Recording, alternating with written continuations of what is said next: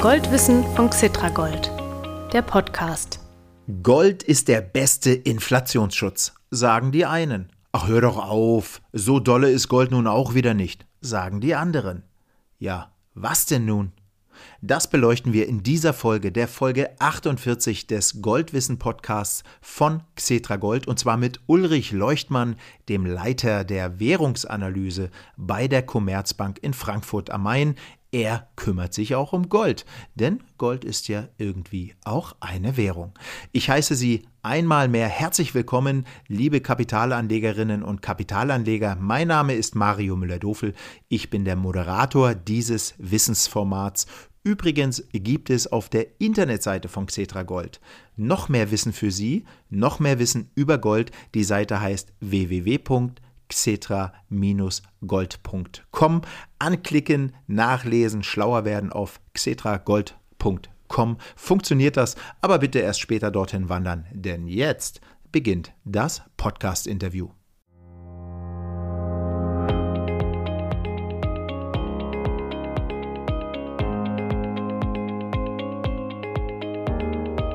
Hallo Herr Leuchtmann, wie geht's, wie steht's? Ich grüße Sie. Hallo Herr Müller-Dobel, mir geht's gut. Ich äh, komme gerade aus dem Urlaub zurück. Da geht's einem immer gut. Ja, herzlichen Glückwunsch. Ich sehne mich nach Urlaub. Dann wünsche ich Ihnen jetzt mal einen guten Start in die Arbeitswelt wieder. Bei Ihnen hat die immer was mit Gold zu tun.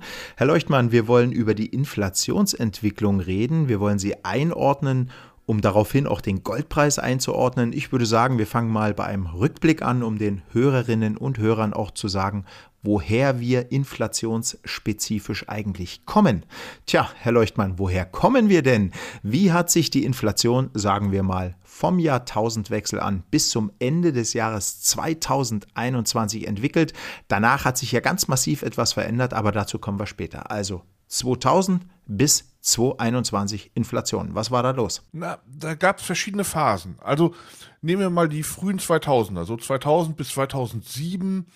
Da war die Inflation im Euroraum immer extrem nah bei 2%, also genau da, wo die EZB sie haben wollte. Und danach, nach der großen Finanzmarktkrise und der großen Rezession, da hatten wir eine lange Phase, wo die Inflation niedriger war, als die EZB sie gerne gehabt hätte. Da lag sie im Schnitt bei 0,6 Prozent, also deutlich unter diesem 2-Prozent-Ziel der EZB.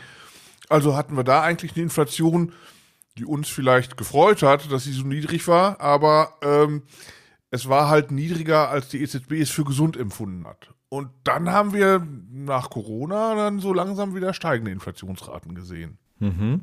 Warum waren denn die Inflationsraten in diesen 21 Jahren, 2000 bis 2021, so niedrig? Ich meine, wir sehen ja inzwischen auch ganz andere Inflationshöhen. Ja, also ehrlich gesagt, die Ökonomen sind sich da gar nicht so sehr einig. Da gibt es verschiedene Stories. Also die eine ist sicherlich, dass China und viele Emerging Markets, also Schwellenländer, in den Welthandel integriert worden waren und äh, sehr billig produziert haben und die Waren hierhin sehr günstig exportiert haben. Das war das eine. Das andere wichtige Argument ist aber auch die Demografie. Ja, also wir hatten die Babyboomer, die, diese große Generation weltweit in einer Phase, wo sie kurz vor der Verrentung stehen. Und die niedrigen Zinsen, mit denen sonst normalerweise Inflation angekurbelt wird, haben da vielleicht nicht mehr so sehr gewirkt. Ich kann mir das selbst als einer, der dieser Generation angehört, sehr plastisch vorstellen. Ja, wenn die Zinsen niedrig sind, sagt man vielleicht als 30-Jähriger noch, sparen lohnt sich nicht, gebe ich mehr aus, das kurbelt Inflation an.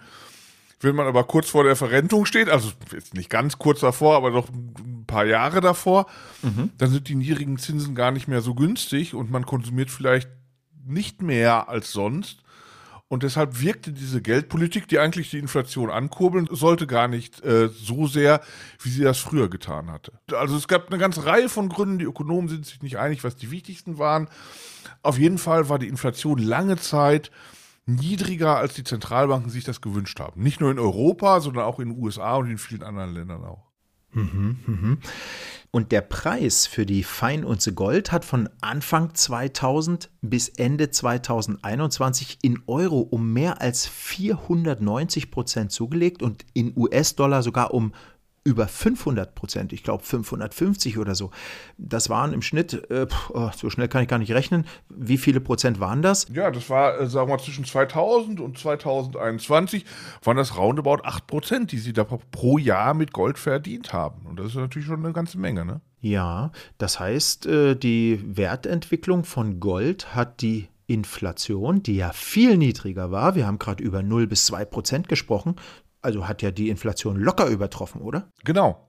Das mhm. lag aber natürlich daran, dass die Zentralbanken gerne die Inflation höher gehabt hätten und deshalb die Zinsen auf extrem niedrigen Niveaus gehabt haben. Ja, im Euroraum ja sogar Negativzinsen, minus 0,5 Prozent, in den USA auch häufig nah an 0 Prozent. Also die Zentralbanken hatten die Zinsen niedrig und jetzt muss man natürlich bedenken, für Gold gibt es keine Zinsen. Mhm. Vorher, also bis 2007, gab es aber noch Zinsen für Euros und Dollars. Und das war natürlich ein Nachteil von Gold. Und dann kam diese, diese lange Phase niedriger Zinsen, die viele für sehr lange anhaltend erwartet hatten. Mhm. Und dann war plötzlich dieser Nachteil von Gold weg. Und das war dieser große Boom von Gold, den wir in der Zeit gesehen haben. Ja, genau. Also 2% Inflation oder sogar niedriger und Gold 8% Wertsteigerung im Schnitt pro Jahr. Das war natürlich eine Freude für alle, die langfristig investiert waren. Aber dann, was kam dann? Dann kam das Jahr 2022, der Krieg in der Ukraine begann und es kam die Hochinflation. Wie ging das denn plötzlich? Ja, also dann hatten wir zum einen sozusagen diese Nachwehen des, des Corona-Schocks, mhm. ja, dass plötzlich die ähm, Konsummuster sich massiv verschoben haben. In der Corona-Krise ist keiner in Restaurants gegangen, als dann wieder ging, sind alle ganz viel, äh, häufig in Restaurants gegangen. Also diese Nachfrageverschiebungen, die sind inflationär, weil Unternehmen dann an Kapazitätsgrenzen kamen. Hinzu kamen diese ganzen Lieferkettenengpässe, dass Häfen in China geschlossen waren etc. Und dann kam halt mit der Ukraine-Krise und den Energiepreisschocks dann nochmal der nächste Preistreiber hinzu. Also von daher hatten wir jetzt hier so eine ganze Reihenfolge von massiven Inflationsschocks, die in der Summe dazu geführt haben, dass wir im Euroraum über 10% Inflation hatten im Herbst letzten Jahres. Also da kam einiges zusammen und die Zentralbanken sind dann auch so ein bisschen zu spät aus ihrem Modus, wir wollen die Inflation nach oben drücken, äh, zurückgekehrt in den alten Modus, wir müssen jetzt mal die Inflation wieder nach unten drücken. Mhm. Haben ein bisschen spät die Zinsen erhöht, die EZB ganz besonders, aber alle im Grunde viel zu spät. Im Nachhinein ist man halt immer schlauer, aber das hat halt dazu geführt, dass die Inflation so massiv nach oben schoss. Und äh, hinzu kommt halt auch, dass äh, insbesondere dieser Preis drückenden Effekte aus China halt auch deutlich geringer waren in dieser Phase. Ne? Mhm, mhm. Und diese 10% Inflation im vergangenen Jahr, das war ja die höchste Rate seit 50 Jahren, richtig? Ja, genau. Also mhm. ne, wir hatten mhm. halt in, in den äh, Ölpreisschocks der 70er und frühen 80er Jahre mhm. schon mal vergleichsweise hohe Inflationsraten in westlichen Ländern, aber seitdem hatten die Zentralbanken halt aus ihrer Sicht sehr erfolgreich die Inflation nach unten gedrückt und sowas mhm. war nicht vorgekommen vorher. Mhm, mh. Da wurden die so. quasi auf dem falschen Fuß erwischt. Ja, sagen. ja, ja. Ja, und manche Goldanleger ja auch, wenn man so will. Ich will mal äh kurz erläutern, warum ich das sage. Ich meine, wir haben jetzt 2022 10% Inflation gehabt. Ja? Und jetzt gilt ja Gold als Inflationsschutz, so gemeinhin. Da hätte man ja erwarten können, dass Gold jetzt, dass da mal richtig abgeht, ja, dass, die, dass, die, dass der Kurs richtig steil nach oben schießt bei dieser hohen Inflation. Aber das Gegenteil ist passiert, nämlich ziemlich wenig. Woran lag das denn? Ja, weil die Zentralbanken dann natürlich doch reagiert haben. Ja, die EZB, die, die FED, die US-Notenbank, alle anderen äh, Zentralbanken haben in der Zeit natürlich die Zinsen auch massiv erhöht. Und deshalb haben Währung, auf die es Zinsen gibt, dann halt wieder ein Vorteil gegenüber Gold, das halt keine Zinsen zahlt. Dann sind also diese, diese Währungen, die die Zentralbanken ausgeben, jetzt wieder attraktiver geworden. Und das hat diesen eigentlichen Vorteil äh, von Gold, einen Inflationsschutzvorteil, mehr als wieder ausgeglichen. Also mhm. wir sehen, in der Phase, in der die Inflation so niedrig war und die Zinsen dann auch so niedrig waren, da hat Gold profitieren können. In der Phase, in der jetzt Inflation hoch ist, aber die Zentralbanken mit Zinserhöhungen darauf reagieren, da kann halt Gold zumindest nicht so gut performen, wie das sich viele vielleicht gedacht hatten im Vorhinein. Mhm. Wegen der gestiegenen Zinsen, weil, ich fasse nochmal auch für mich hier zusammen, dass ich das richtig verstehe, weil dann eben viele Investoren auch gesagt haben, ich nehme mir lieber sichere Zinsen, die sind ja jetzt höher und äh, verzichte auf das zinslose Gold, wo ich mich auf, allein auf die Kursentwicklung verlassen muss. Ne? Habe ich das richtig so zusammengefasst? Genau, wenn Sie äh, negative Zinsen haben oder Nullzinsen haben, haben Sie keinen Vorteil, wenn Sie Euros halten mhm. äh, gegenüber Gold. Und dann ja. ist es natürlich attraktiver, Gold zu halten.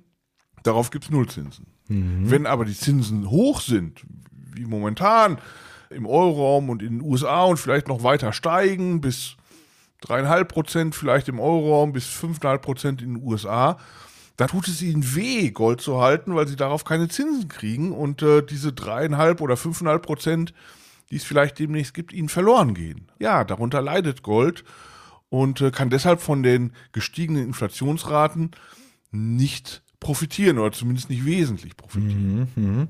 Aber, Herr Leuchtmann, da muss ich jetzt mal noch ein bisschen dagegenhalten. Seit Anfang November 2022 bis Anfang Februar 2023, also bis vor kurzem, ist ja der Goldpreis dann wieder heftig gestiegen, obwohl die Zinsen so hoch sind. Der ist gestiegen von November bis Februar von 1630 Dollar auf 1950 Dollar rund. Äh, da haben Sie sich wahrscheinlich die Augen gerieben, oder? Ja, dass es so massiv äh, steigen würde, damit habe ich nicht gerechnet, gebe mhm. ich zu.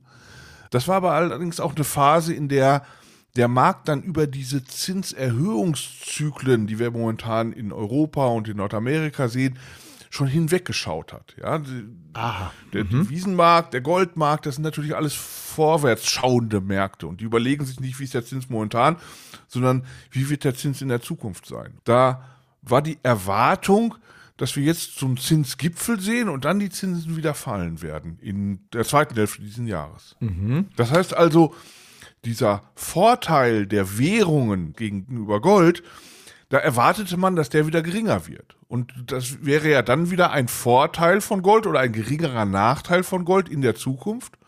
Und wenn das alle heute schon erwarten, reagiert der Goldpreis schon heute darauf. Deshalb hatten wir diesen deutlichen Anstieg gesehen. Jetzt muss man allerdings auch sagen, na, mittlerweile erkennt man, dass diese Erwartung, dass die Zinsen schnell wieder fallen, auch mhm. übertrieben waren. Das wird teilweise momentan schon wieder ausgepreist und deshalb ist der Goldpreis auch nicht mehr momentan auf diesen Höchstständen, die wir noch vor wenigen Wochen gesehen haben. Ja, genau. Der ist ja dann im Februar schon wieder runtergefallen auf, äh, ich weiß gar nicht genau, ich glaube 1830 Dollar.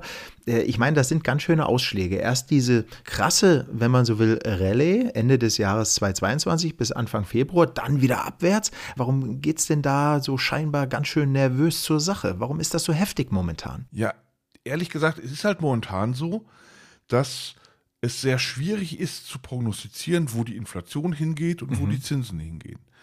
Weil dieser massive Inflationseffekt, den wir jetzt gesehen hatten, der ist halt beispiellos. Wie wir gesagt haben, das haben wir zum letzten Mal in den 70ern oder frühen 80ern gesehen. Also ja. da haben wir kein Beispiel in der jüngeren Vergangenheit. Und genauso wenig haben wir deshalb ein Beispiel dafür, wie Zentralbanken in solchen Situationen reagieren und die Zinsen setzen werden. Das heißt also, wir haben eine erhebliche Unsicherheit bezüglich der Frage, wo geht die Inflation hin, wo gehen die Zinsen hin. Mhm. Und da das natürlich sozusagen die Alternativen sind für Gold, reagiert der Goldpreis momentan auch so heftig. Wir sind halt nicht in normalen Fahrwassern, wo jeder sagen kann, ach, das habe ich schon hundertmal erlebt, wo man dann einigermaßen sicher abschätzen kann, wo Inflation und Zinsen hingehen. Das ist nicht der Fall. Wir sind in einer Situation, die wir so vorher noch nicht hatten. Mhm. Und das erzeugt diese Unsicherheit, die in den erheblichen Preisschwankungen im Goldpreis sich niederschlägt. Ja. Sie sagten gerade schon, wie das denn weitergeht mit der Inflation und mit der Zinsentwicklung. Das lässt sich schwer prognostizieren, aber die Banken, auch die Commerzbank, auch Ihre Bank, macht ja Prognosen. Dafür gibt es volkswirtschaftliche Abteilungen in den Banken. Herr Leuchtmann, könnten Sie uns mal verraten, was Ihre Volkswirte zurzeit sagen, wohin entwickelt sich die Inflation dieses Jahr und was bedeutet das dieses Jahr für die Zinsentwicklung. Ich weiß, es ist eine Momentaufnahme, äh, vielleicht können wir trotzdem kurz drüber sprechen. Gerne.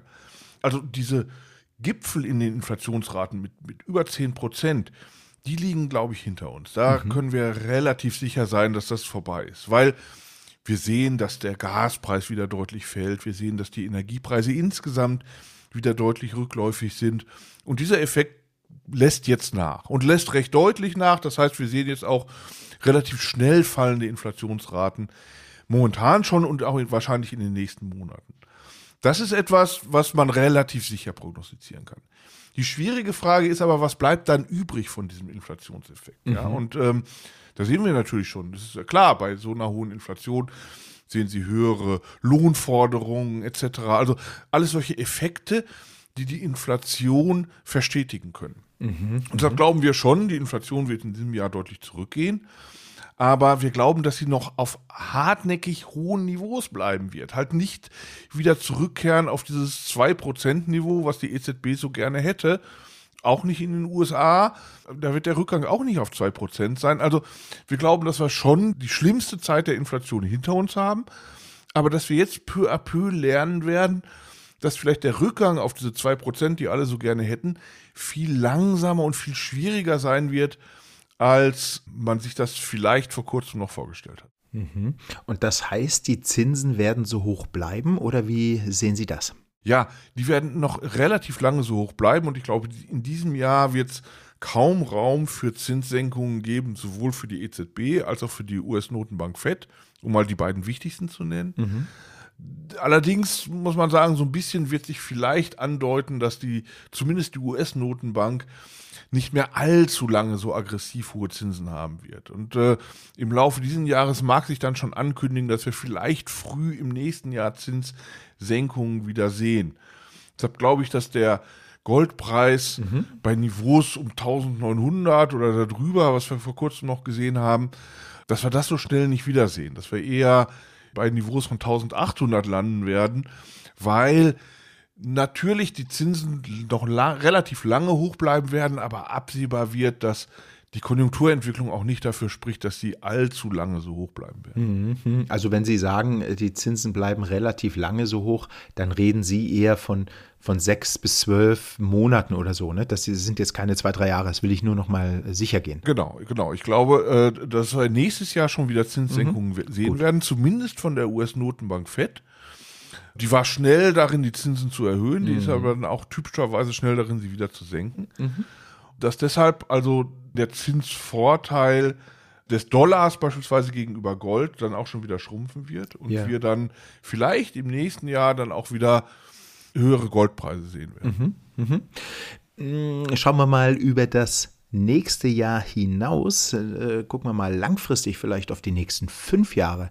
Was glauben Sie, wie wird sich Gold da entwickeln? Ganz vorsichtig, ist äh, schon klar, auch wieder Glaskugel. da kommt es natürlich darauf an, ob die Zentralbanken die Zinsen sehr hoch halten werden, um die Inflation weiter zu drücken, oder ob wir wieder in diesen Zustand zurückkehren, den wir so von 2009 bis 2020 gesehen haben, wo die Zinsen so niedrig waren ich glaube, in diesen Zustand werden wir nicht mehr zurückkehren. Und deshalb mhm. glaube ich zumindest nicht, dass Gold solche spektakulären Erträge erzielen wird, wie es das in den letzten 20 Jahren getan hat. Also diese ganz tolle Zeit für Gold ist, glaube ich, vorbei.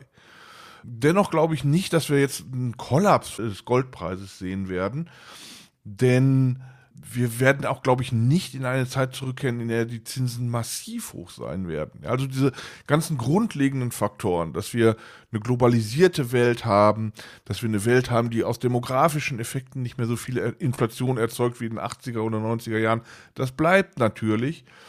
Deshalb glaube ich, wir werden weiterhin einen relativ hohen Goldpreis sehen.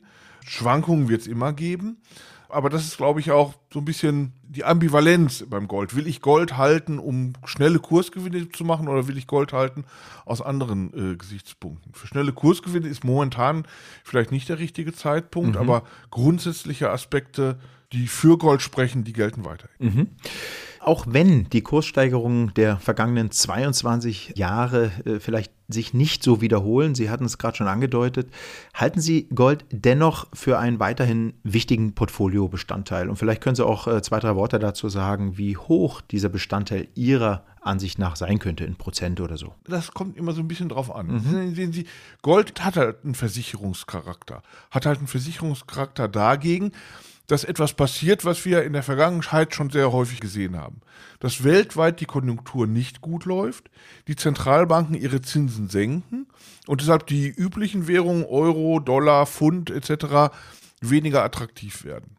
Und dann kann halt Gold profitieren. Kann davon profitieren, dass da der Zins eh immer null ist und dieser Zinsnachteil dann weniger schädlich ist für Gold und dann profitiert Gold. Mhm. Das sind aber gerade Zeiten, in denen sie sehr gerne eine Performance haben wollen, weil solche konjunkturell schwierigen Zeiten sind halt typischerweise auch Zeiten, in denen ihr Aktienportfolio nicht gut läuft, in denen manche Leute vielleicht Angst haben müssen um ihren Arbeitsplatz.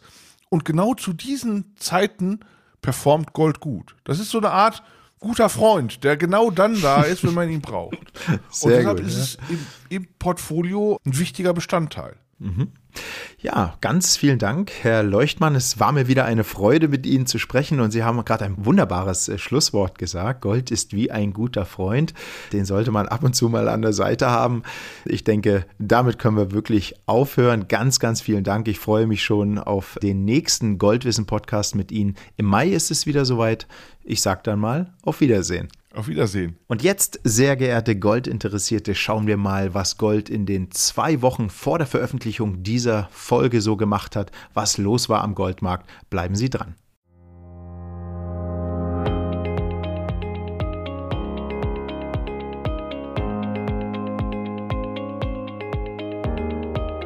In der Zeit von der Veröffentlichung der vorigen Goldwissen Podcast Folge 47, also vom 10. Februar 2023 bis zum Vortag der Veröffentlichung dieser Folge, also bis zum 23. Februar, ist der Börsenkurs für die Feinunze Gold leicht gefallen. In Euro ging es um rund 1% nach unten und in der Haupthandelswährung von Gold in US-Dollar ging es wechselkursbedingt rund 2% bergab. Gold befindet sich also weiterhin in einer Konsolidierungsphase, nachdem der Preis zwischen Anfang November 22 und Anfang Februar 23 super stark gestiegen war. Und wie geht es nun kurzfristig weiter? Das weiß ich natürlich nicht, aber ich zitiere mal Marktbeobachter und etliche von denen meinen, dass sich der Goldkurs nun, nachdem er Anfang Februar noch bei rund 1950 Dollar notierte, erstmal bei rund 1800 Dollar stabilisieren sollte.